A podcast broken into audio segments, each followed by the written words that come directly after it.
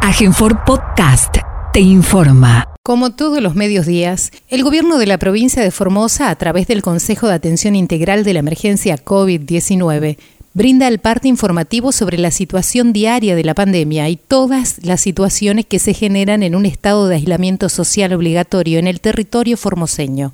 Luego de la lectura del parte diario, las autoridades provinciales responden las preguntas de los periodistas.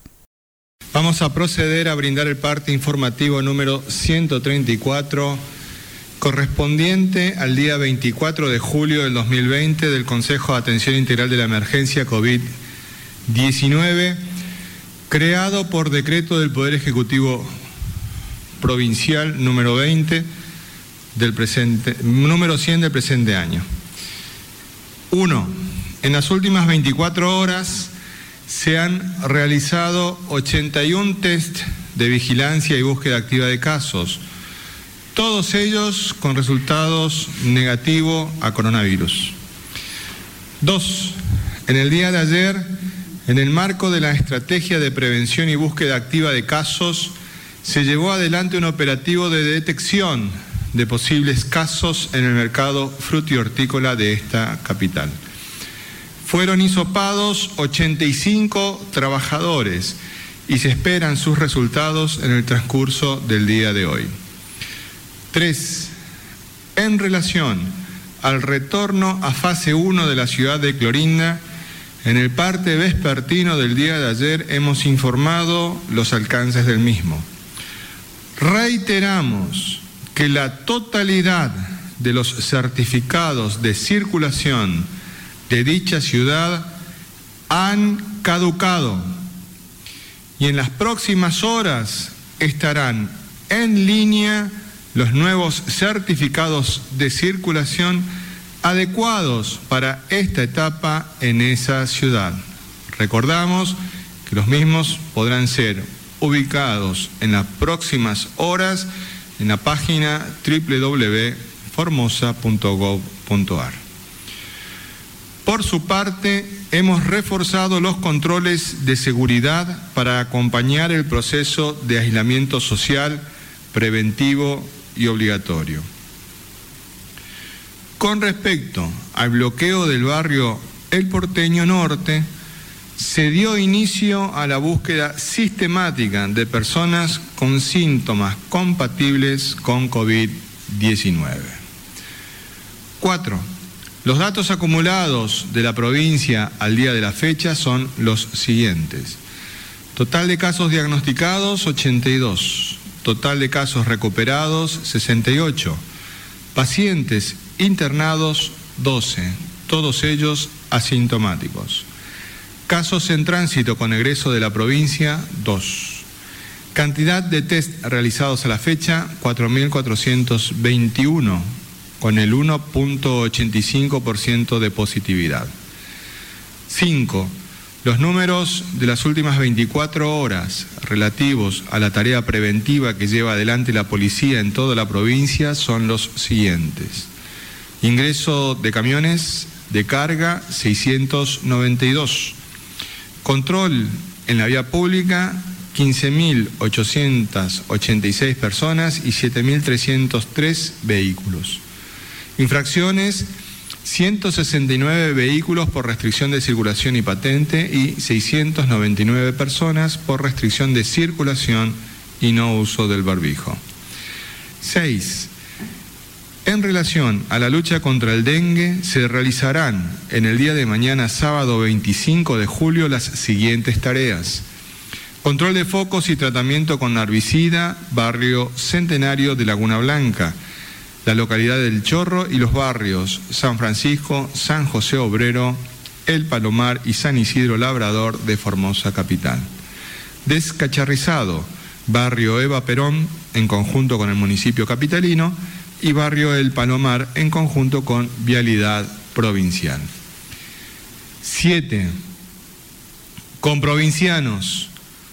La pandemia está lejos de ser derrotada en el mundo. Nuestra región, además, se encuentra en el epicentro de la misma. lo que nos debe poner en una situación de alerta ante el riesgo inminente que esto implica.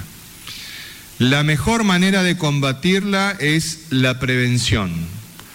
Un sistema preparado, una estrategia sólida y el rápido accionar ante situaciones coyunturales. Esta ha sido nuestra conducta desde el primer día y así seguiremos accionando. Este esfuerzo debe ser acompañado por el estricto cumplimiento de las medidas sanitarias por parte de la población, pues como hemos visto, el comportamiento tanto individual como comunitario, coherente y responsable, es fundamental ante un virus con tanta capacidad de propagación. De esta salimos todos juntos. No bajemos los brazos, más unidos que nunca, más firmes que nunca. En Formosa no se rinde nadie. Muy buenos días a todos y a todas. El Instituto Nacional de Estadística y Censo nos ha dado las cifras del consumo en la República Argentina del mes de mayo. Simplemente reflejarles a ustedes para que tengan conocimiento de el total de las ventas a distintos precios por categorías, pero dos o tres datos simplemente a título demostrativo. Nos dice el INDEX que comparando el mes de mayo de este año con el mismo mes del año pasado, a precios constantes, es decir, mirando simplemente las cifras, la variación de ventas fue del 54,8%. A precios constantes, es decir, cuando a ese importe se le resta el índice de la inflación del IPC, queda 5.1% realmente el crecimiento. Otro dato que es la torta más grande que está allí abajo, interesante, es el incremento de las ventas por Internet o el e-commerce, como se lo llama, o las ventas en línea que comparando los dos meses, si mayo del año pasado con mayo de este año, tiene un incremento del 276%. Es decir, se comienzan a utilizar medios alternativos, no solamente de pagos, sino en muchas ocasiones también de compras. Es decir, se compra desde la casa, se paga desde la casa y la firma envía los productos directamente a su domicilio. Esta modalidad, por las cuestiones que todos sabemos, que es por la pandemia que nos está azotando, están teniendo un crecimiento muy grande. En cuanto a las tarjetas de crédito también se están utilizando, nos dice Index, un mes comparado con el otro mes, un 65% más. El resto son cifras de cantidad de ticket emitido por los supermercados, aumentaron 122%, cantidad de venta por metros cuadrados simplemente a título ejemplificativo. Y en estas rayas que a veces muchos se entienden, otras veces no se entienden, dos datos nada más.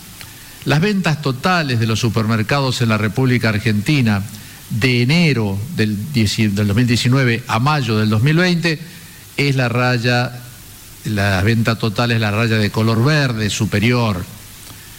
Y las rayitas que están hacia abajo, es la variación porcentual a, a precios constantes, es decir, sacándole la inflación, ¿no? Desde enero del 2019 siempre han sido negativas. Comienza, fíjense, a fines del año pasado, en noviembre, en diciembre y en enero, hacer las rayitas cada vez más cortas. Comienza una reactivación de las ventas y el consumo en el mes de febrero, incipiente. Continúa en marzo creciendo las ventas en los supermercados y caen notablemente en abril y comienzan levemente a recuperarse en mayo. Los dos picos grandes que ustedes ven de color verde y abajo también de color rosado son dos meses que tienen una explicación muy sencilla de por qué esos picos de ventas. Uno es diciembre.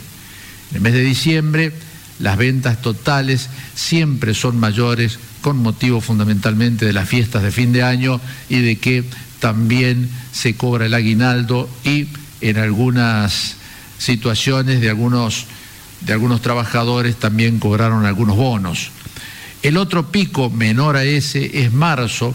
La explicación es que en el mes de marzo, cuando se toman todas las medidas para combatir la pandemia, fundamentalmente las medidas de que tenemos que quedarnos en nuestras casas, hubo en el mes de marzo una venta de productos, sobre todo de alimentos y de limpieza muy grande, que fue casi comparable, fíjense ustedes, y un poquito mayor tal vez a las ventas de las fiestas de fin de año.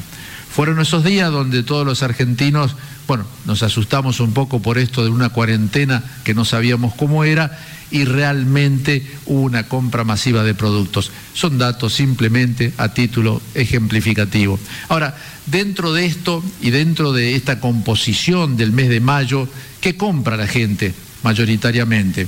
Bueno, mayoritariamente artículos de almacén un 29%, artículos de limpieza un 14%, lácteos un 12% y después sigue bebidas, electrónicos, etc. Con respecto a los cronogramas del día de hoy, el plan Nutrir, que es el plan provincial alimentario, en el día viernes, hoy termina con los DNI en 9 y en 0, termina de entregar el segundo bolsón del mes. Los que cobraron en la primera semana recibieron el primero, luego en la tercera semana, que es esta, reciben el segundo bolsón. Y el lunes comenzarán a recibir el segundo bolsón de alimentos los que lo recibieron en la segunda semana el primero, en la última del mes van a recibir el segundo. Bueno, estos son los bolsones. Arriba se ve toda la mercadería fresca que está llegando al centro de acopio del Ministerio de la Comunidad en el Parque Industrial. Allí están los elementos, los 17 elementos que van en un bolsón en el centro, que aparte de la fruta, la verdura, de todo lo que es de hoja fresco, también ustedes ven allí del programa Nutrir, por ejemplo, sopa paraguaya, por ejemplo, arroz. Y a la derecha está ya una beneficiaria retirando su bolsón. Pero ¿de dónde vienen los productos? Esto es lo que no nos cansamos de repetir. Vienen de los productores paiperos de nuestra provincia, organizados en el Paipa a través de consorcios, son quienes producen en el interior de nuestra provincia, sobre todo en la zona de Nainec, de Riacho y de Villafañe, todos estos alimentos que vienen para los bolsones de más de 17 mil familias de Formosa. Entonces, el productor recibe un precio justo que nunca lo recibe de los intermediarios que le compran. Y las familias vulnerables, en este caso de la ciudad capital, están recibiendo esos productos. Hoy solamente ANSES está pagando haberes que superan los 18.900 pesos y los DNI que terminan en 2 y en, eh, perdón, en 0 y en 1 y el lunes en 2 y en 3. Se continúa así la tarjeta, la entrega de las tarjetas magnéticas del programa de ayuda económica individual a los cooperativistas. Hoy 24 de julio, los DNI terminados en 8 y finalizaría esta etapa de entregas el lunes 27, el lunes próximo, los DNI terminados en 9. Estos son cooperativistas que nos remiten las fotos. Bueno, esta mañana, primera hora, en una mañana fresca, ellos estaban retirando sus tarjetas en el anexo del Banco Nación Argentina. A la evolución de los pacientes que eh, tenemos internados en el Hospital Interdistrital Evita, nuestro médico infectólogo, el doctor Julián Vivolini, nos brindará mayor información. Doctor. Muchas gracias, buenos días, saludos a todos y todas. Bueno, actualmente están 12 personas, 12 pacientes internados en el hospital se incorporaron estas dos, últimas personas en el transcurso de estos días. Ellos también están asintomáticos, conjunto con las otras personas que ya venían en internación, también están asintomáticos, o sea, los 12 actualmente no tienen ningún síntoma compatible ni con coronavirus ni eh, otra patología en particular. Así que están en buen estado general, son personas jóvenes los, ingresantes, sin comorbilidades, los estudios están estables también, no hay ninguna algo que nos oriente que pueda evolucionar desfavorablemente. Igualmente los que ingresaron llevan poco tiempo de diagnóstico, queda un par de días todavía para ir viendo cómo evolucionan. En general, siempre las circunstancias más complejas pueden aparecer al séptimo día aproximadamente de la internación, es un promedio, pues un poco más, un poco menos, por lo tanto estamos todavía en ese periodo de ventana. Igualmente los laboratorios están bien en general. El resto sigue un curso asintomático, muy estable, estos están todos, así que vamos a ver en el transcurso de la semana que viene si hay algún alta o no en base a los estudios que vayan surgiendo y que vayan requiriendo. Así que por ahora todo tranquilo. Hacerle una consulta a, bueno, a todos los integrantes de este Consejo de Atención Integral. Eh, ¿Hay un solo procedimiento modelo, por decir así, en el caso, usted menciona siempre, ministro, estamos en la búsqueda de eh, eh, casos activos, se hacen 81, 85, cambian, los números van variando. Queremos saber si hay un procedimiento modelo para hacer esa búsqueda de casos activos.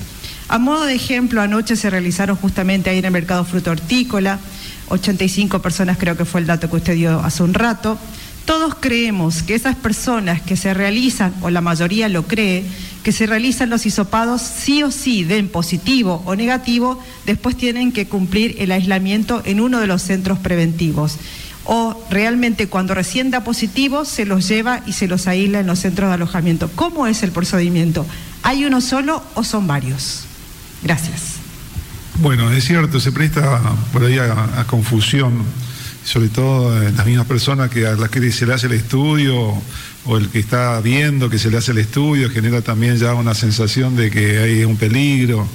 Y en realidad son tres motivos por los cuales uno hace hisopado. Básicamente, el primer, la primera situación es cuando pensamos realmente que es un caso sospechoso.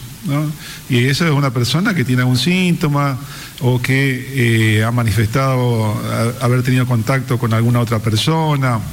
Entonces, como definición de caso sospechoso, tiene que ver con tener algún síntoma más un antecedente epidemiológico, que sería en este caso contacto con algún, alguna persona confirmada eh, o haber estado fuera de la provincia. Ese sería el caso sospechoso por definición, los 14, eh, y hablamos de 14 días hacia atrás. La, otra situación es cuando se interna una persona con síntomas respiratorios en alguno de, los establecimientos de salud y tiene una neumonía, dentro de la cantidad de estudios que se realiza y se realiza buscando cualquier otro tipo de gérmenes, también recomendamos que se le haga un estudio de eh, coronavirus como parte de la vigilancia de las infecciones respiratorias agudas graves. Y el tercer caso es la búsqueda activa de casos, que es justamente al que, que se, refiere, que sería personas asintomáticas, absolutamente no tienen ningún síntoma, que son tomadas como una muestra al azar muchas veces, pueden ser personal de salud, que son las que venimos realizando eh, periódicamente, forma parte de la búsqueda activa de casos también los estudios que se realizan a cualquier persona que ingrese que no tiene síntomas, también forma parte de los estudios que se realizan, la búsqueda activa de casos, los ingresos irregulares, asintomáticos también forma parte de la búsqueda activa de casos, los estudios para contactos que pudieran estar, en este caso lo que hicimos, por ejemplo, eh, en el transcurso del día de anoche, en el fruti artícola, fue porque hubo un camión con un, con un transportista, acompañante, que eh, dio positivo, y bueno, como parte de la búsqueda activa de casos se hizo esa cantidad de, de hisopados. Es eso, búsqueda activa de casos. No quiere decir para nada que sea un caso sospechoso, no es un contacto estrecho tampoco porque no requiere aislamiento ni, ni tampoco eh, ninguna medida especial. Así que lo único que hacemos con esto es al azar buscar eh, el virus en personas asintomáticas. Así que para nada denota esto una connotación de riesgo hacer este tipo de hisopado. Y volvemos a repetir, lo venimos haciendo con personal de salud, personas asintomáticas de cualquier, de, cualquier, en cualquier lugar. Y esto también forma parte de eso. Así que es un muestreo muchas veces al azar que se, se realiza como para ir vigilando también este tipo de, de enfermedad. Siguiente, perdón. No, quería comentar, hay otros países donde hay rebrotes, una segunda ola como le dicen, y en general se deben a eventualidades determinadas. Por ejemplo, en Israel está asociado a algunos casamientos. Nosotros, obviamente, a eventos masivos, no solamente de un solo casamiento, sino hubo, muchos eventos juntos en poco tiempo y se cree que pues uno de los motivos por el cual arrancó todo. Entonces, nosotros no tenemos eso, porque si hubiese habido eventos relacionados con eso, estaríamos hisopando a esa gente. Eh, también hay otros, en otros lugares, por ejemplo en, centro, en, barrios cerrados, donde también hubo eh, brotes en otros lugares. ¿Qué es lo que queremos hacer? Y estamos investigando ahora en el caso, por ejemplo, del barrio del Porteño. Ahí sí también vamos a ir a comenzar a hacer eh, testigos en buscando activamente a personas. Después hay otros, otras ciudades que también hablan, por ejemplo, Hong Kong o que fue en la parte de China también, donde tuvieron rebrotes en mercados. O sea, a través de los mercados donde hay mucha concentración de personas, puede haber, eh, a partir de ahí, haber diseminación. Entonces, ante esas experiencias previas y esos conocimientos y estos antecedentes que tuvimos nosotros de estas personas que vino eh, provenientes de Jujuy, entonces queríamos asegurarnos y adelantarnos para no esperar que aparezca algún positivo, después encontrarnos que era relacionado a un punto relacionado como por ejemplo el mercado. Entonces nos queremos adelantar como vigilancia ante esa posibilidad nada más. Es una forma, como bien dijo el doctor, de vigilancia, de anticiparse eh, ante alguna eventualidad peor. Nada más. Siguiente pregunta, por favor. Muy buenos días, Nilsa Daullero para FM Estilo 98.7. Tomando en cuenta toda esta información que nos están dando con respecto al barrio del Porteño, de Clorinda, mi pregunta también es si la logística de asistencia va a ser así en toda la ciudad de Clorinda, porque tenemos información de que hay gente que ha concurrido en el día de ayer al hospital diciendo o manifestando que pudieron ser casos estrechos de esta persona que supuestamente es muy conocida en la ciudad y que tuvo varios recorridos. Eh, con respecto a esto, si esto es así, eh, ¿cuentan para hacer, por ejemplo, hisopados masivos o búsquedas eh, como las que hicieron anoche en, el mercado frutihortícola? Esa es mi pregunta. Muchísimas gracias. Sí, efectivamente disponemos de los recursos como para hacerlo y lo vamos a hacer. esta medida preventiva eh, tener fase 1, de que las personas se queden en la casa, es la primera protección que le pedimos a todas, pero independientemente de eso, lo que se está buscando en principio son personas sintomáticas, personas que tengan, manifiesten síntomas. Y aparte de eso están las personas asintomáticas, que a quienes se, les va a tomar la muestra. Así que en esto hay una cantidad disponible de eh, elementos como para realizar esto, que significan los disopos mismos, los medios de transporte, y después los reactivos que se cuentan en el hospital de alta complejidad. Así que tenemos eh, los recursos como para hacer este tipo de, de, bloqueo y de investigación de casos y un diagnóstico de situación, que es lo que vamos a realizar en toda la ciudad de Clorinda, particularmente en el barrio porteño norte. Están los recursos humanos, así que en este curso de los próximos días estaremos realizando más cantidad de estudios. Siguiente pregunta, por favor. Muy buenos días, doctores. Nathaniel Cáceres del Grupo de Medios TVO y CNN Radio en Formosa. Eh, siguiendo un poco el lineamiento de la pregunta de la colega, eh, a quien corresponda, eh, ¿qué porcentaje del barrio El Porteño Norte podría llegar a ser testeado en esta búsqueda activa de casos? Muchas gracias. Bueno, se recomienda, como son aproximadamente 7.000 habitantes en lo que hemos relevado de, población en el barrio, teniendo un muestreo de un 10%, que es lo que se suele utilizar generalmente como muestra, representa. Y esto hablo de muestra cuando uno hace estudios, eh, eh, estudios así poblacionales, de investigación, se tiene en cuenta justamente de que lo que uno detecte sea representativo de todo. Y para eso una de las condiciones primeras es que sean al azar. Primero es que sean totalmente, al azar. Entonces elijo a cualquiera, bueno, eso representa primero que puede, que puede ser la totalidad de las personas que puede estar incluidas dentro de este estudio. Y, además la cantidad. Y con respecto a la cantidad, teniendo un 10%, de las personas ya es un número más que suficiente, teniendo en cuenta que la prevalencia de, esta, de, esta, de este virus en todos los, países en los cuales se ha transmitido y se ha propagado, llega como máximo al 3%. Entonces, si uno piensa en una prevalencia que el 3% de la población pudiera estar eh, enferma, nosotros estamos duplicando y llevando inclusive a tres veces más, un 10% de la prevalencia que pudiera tener un virus en una población. Así que teniendo un muestreo en, este barrio de 700 personas aproximadamente es un número muy, muy importante.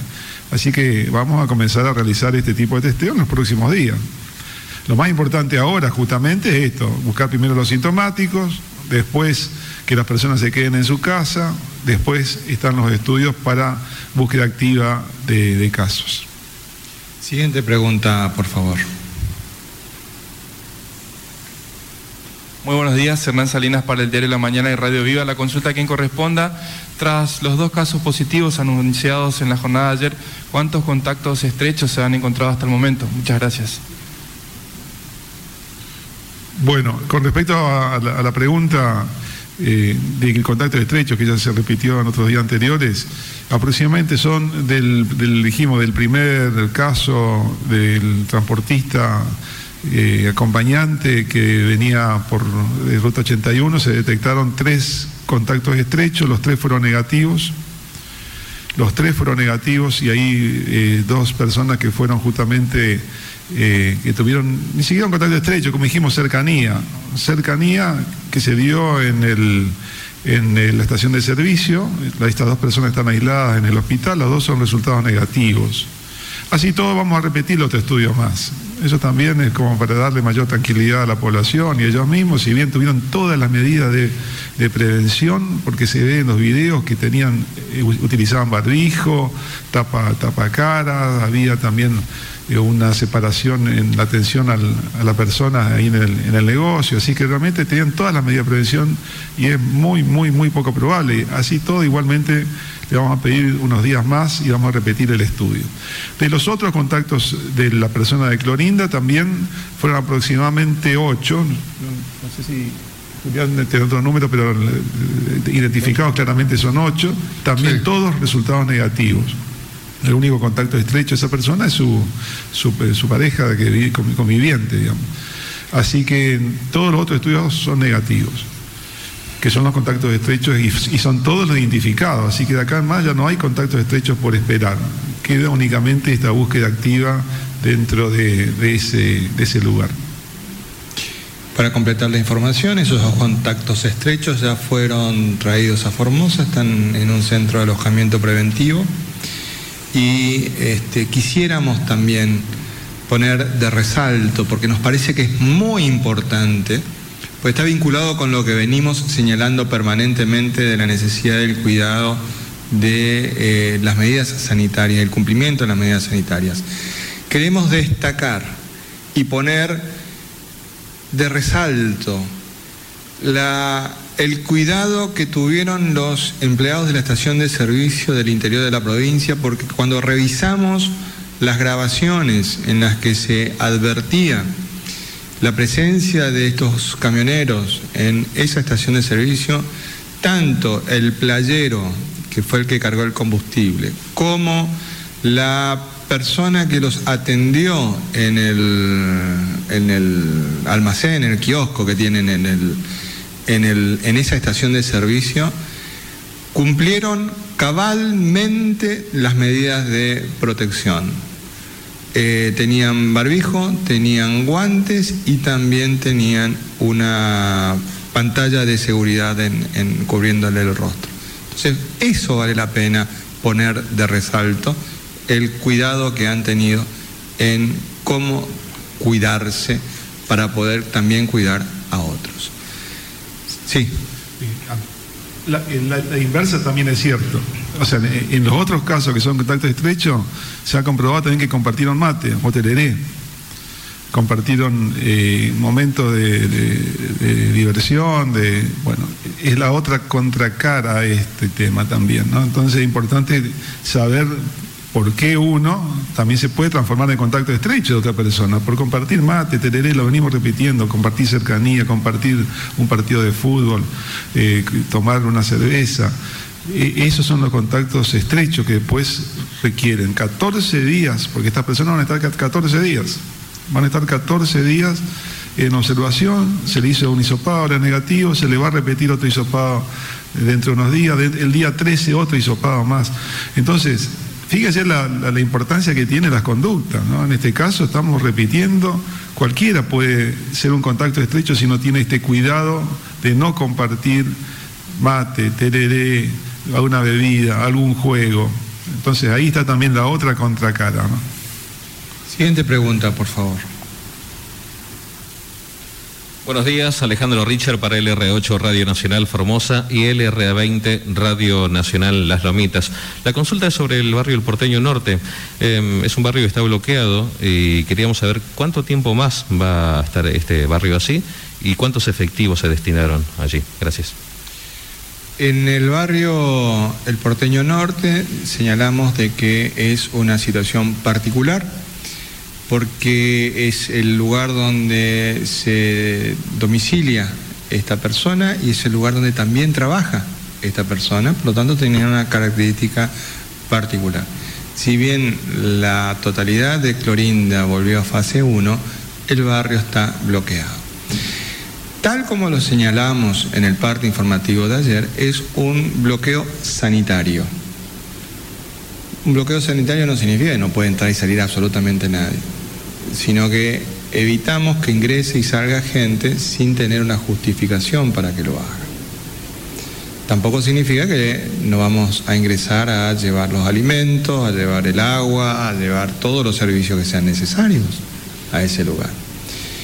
¿Y cuál es el sentido de este bloqueo? Tal como lo explicaron los, eh, compañeros de mesa, es la búsqueda activa de casos. Y esto puede llevar unos pocos días, más, menos días, pero lo queremos hacer rápidamente. De hecho, ya se está trabajando. Se ha reforzado la presencia del, centro de salud eh, con guardias permanentes en el lugar. Em, se va a reforzar con eh, este, equipos de isopadores de otros lugares, de técnicos, de bioquímicos y técnicos en Isopado, de otros lugares de la provincia para reforzar el trabajo en Clorinda. Este, estamos reforzando con personal policial para acompañar el proceso de este, aislamiento social preventivo y obligatorio. Hemos establecido un mecanismo para que el personal policial que está en el destacamento del porteño sea el personal que tiene domicilio en el porteño, pero también han ingresado eh, para reforzar ese destacamento personas, personal policial que va a cumplir eh, este, los 14 días de la fase 1 en ese lugar.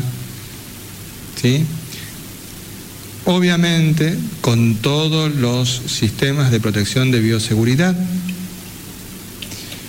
también tenemos previsto obviamente el hisopado inmediato de eh, nuestro personal en todo momento. Lo importante de esto es que no nos hemos quedado quietos.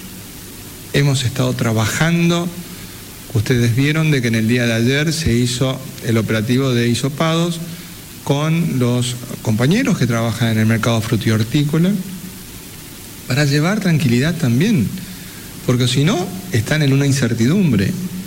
¿Estaré yo contagiado o no? Fíjense qué importante que es. Y de qué manera colaboraron en hacerse el hisopado también. Es, es de resaltar eso. Así que vamos a estar trabajando juntos. En la medida en que todos tomemos conciencia de que las, las medidas de sanidad que hemos que hemos dispuesto en la provincia de Formosa deben ser cumplidas por todos, para poder cuidarnos entre todos. Es muy importante. Y también vamos a poner de resalto la inmediata colaboración de las autoridades locales de, este, de Clorinda cabezadas por el intendente eh, eh, Celauro, con quien en el día de ayer estuvimos permanentemente en contacto telefónico. Permanentemente en contacto telefónico.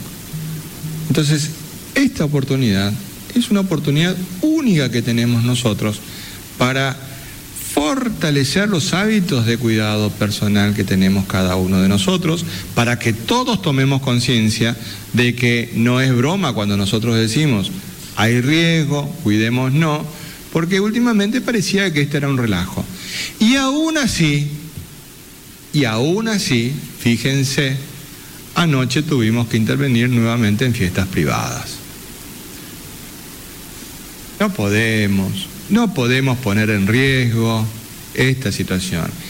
Y esperamos que el Poder Judicial esté a la altura de la hora que estamos viviendo, porque estamos investigando una fiesta en la localidad de Las Lomitas y esperamos que el Poder Judicial sea ejemplo en demostrarle al resto de los ciudadanos que habitamos este territorio de que con esto no bromeamos.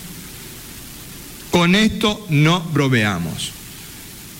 Nosotros hemos tomado las medidas sanitarias que correspondan, estamos poniendo muchísimo empeño en cuidar todos estos aspectos, entendemos que el Poder Judicial también debe acompañar este proceso en el sentido de brindarle al resto de la ciudadanía el claro mensaje de que con esto no se bromea.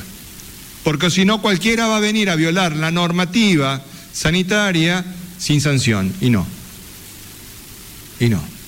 Además del repudio social, que lo existe y es fuerte, también es necesario que exista la sanción que está prevista en la normativa.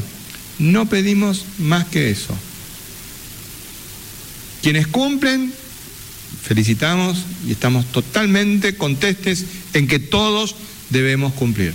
Pero también acá se aplica ese viejo dicho que nos dije, parece que son hijos del rigor.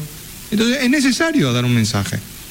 Y esto no es ser autoritario, porque en otras jurisdicciones se está aplicando. Y nosotros también tenemos que hacerlo. Ya hicieron un claro mensaje con aquel que publicó una información falsa en las redes sociales. Y eso es un claro ejemplo de que con esto no se bromea. Tenemos muchos ejemplos más esperando que tengan la debida sanción por parte de quienes tienen la responsabilidad de dictar justicia en nuestra sociedad.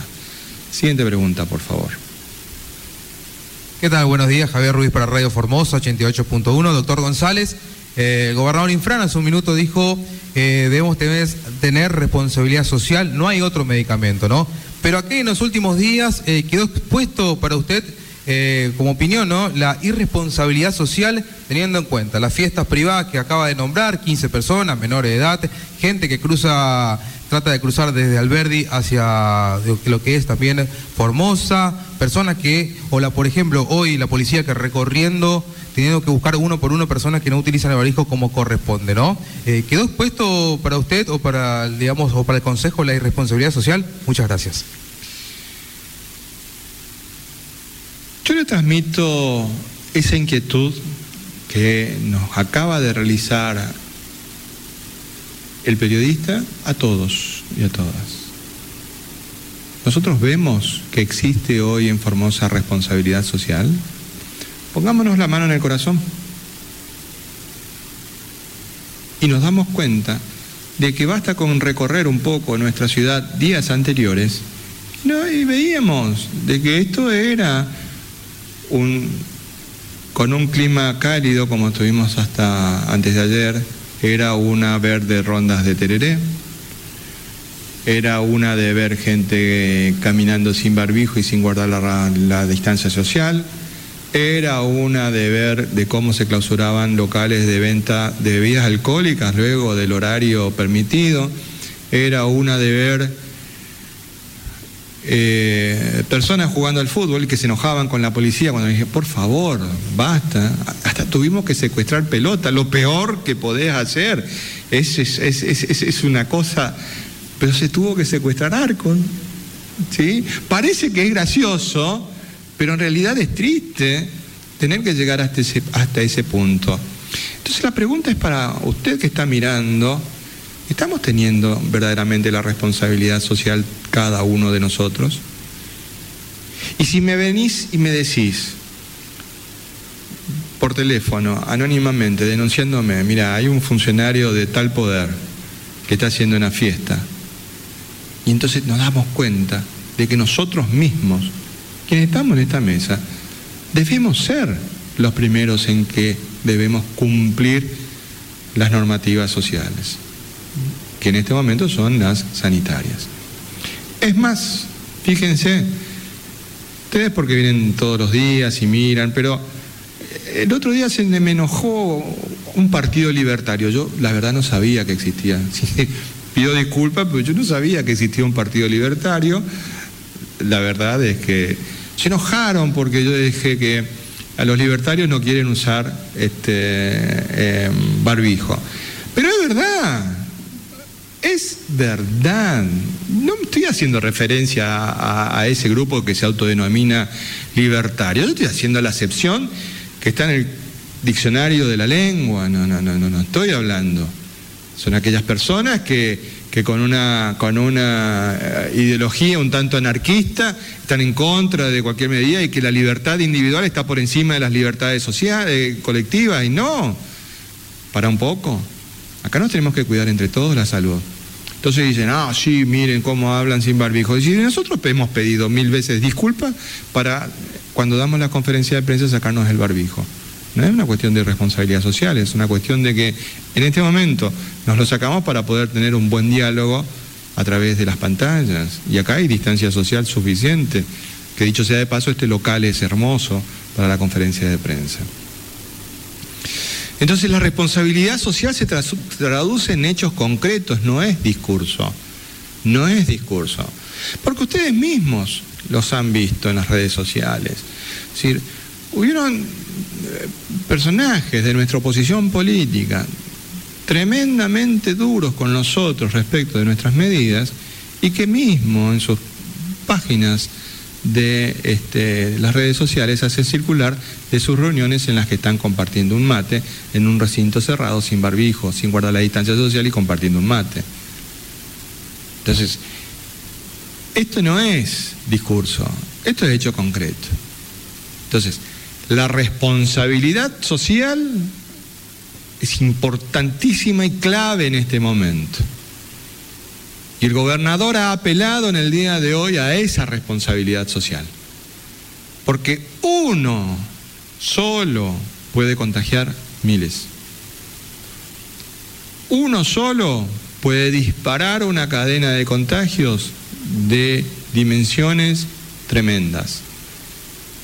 Lo hemos visto, lo hemos visto, las experiencias que hemos tenido nos lo marcan. Entonces, es necesario, formoseños, formoseñas, que tomemos conciencia de que no es broma esto. Esto no es broma. Y si verdaderamente nos amamos y amamos a quienes conviven con nosotros, debemos cuidarnos. Debemos cuidarnos apelamos a la responsabilidad social. Y es un buen momento para que nos interpelemos como sociedad y como miembros de esa sociedad. ¿Estoy cumpliendo de manera adecuada mi responsabilidad de cuidarme a mí y de cuidarme, de cuidar a los que amo? Porque cuidar a los que amo implica un cuidar a todos. Porque también dijo el gobernador en el discurso de hoy, ¿sí?